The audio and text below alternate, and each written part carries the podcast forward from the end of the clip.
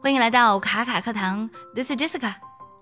在生活中呢，你们有没有遇到过这样的人啊？就是你们刚出门呢，准备去逛街，结果呢，他马上呢就想去洗手间，然后就会抱怨：哎，你怎么不在我们出门之前去趟洗手间呢？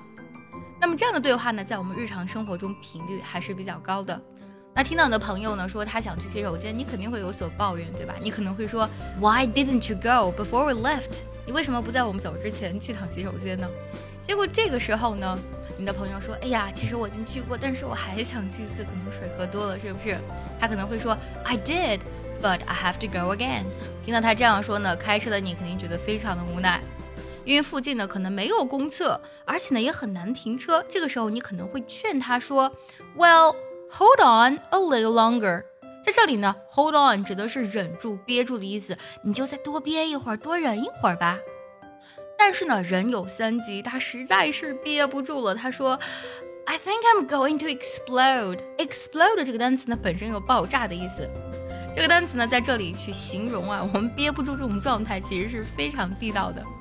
这个单词拼作 e x p l o d e，explode。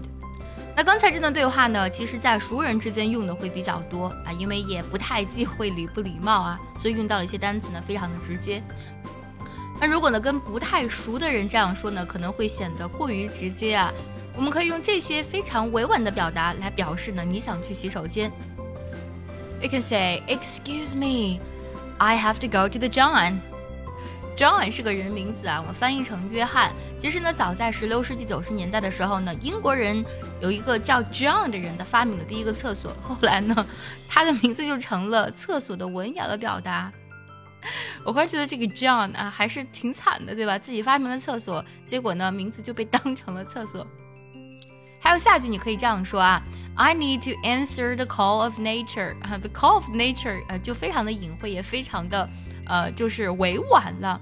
我感受到了大自然的呼唤。这里 nature 其实指的是啊，你身体自然的一种呼唤啊，那肯定呢就是想去一下洗手间。第三种表达，我们可以说 I want to wash my hands，我想洗一下我的手啊，这个呢就非常非常的隐晦了啊，我只是洗个手，但肯定要去洗手间，对吧？所以这三种表达呢，在对于不太熟的人之间呢，可以去表达我想去洗手间这层意思。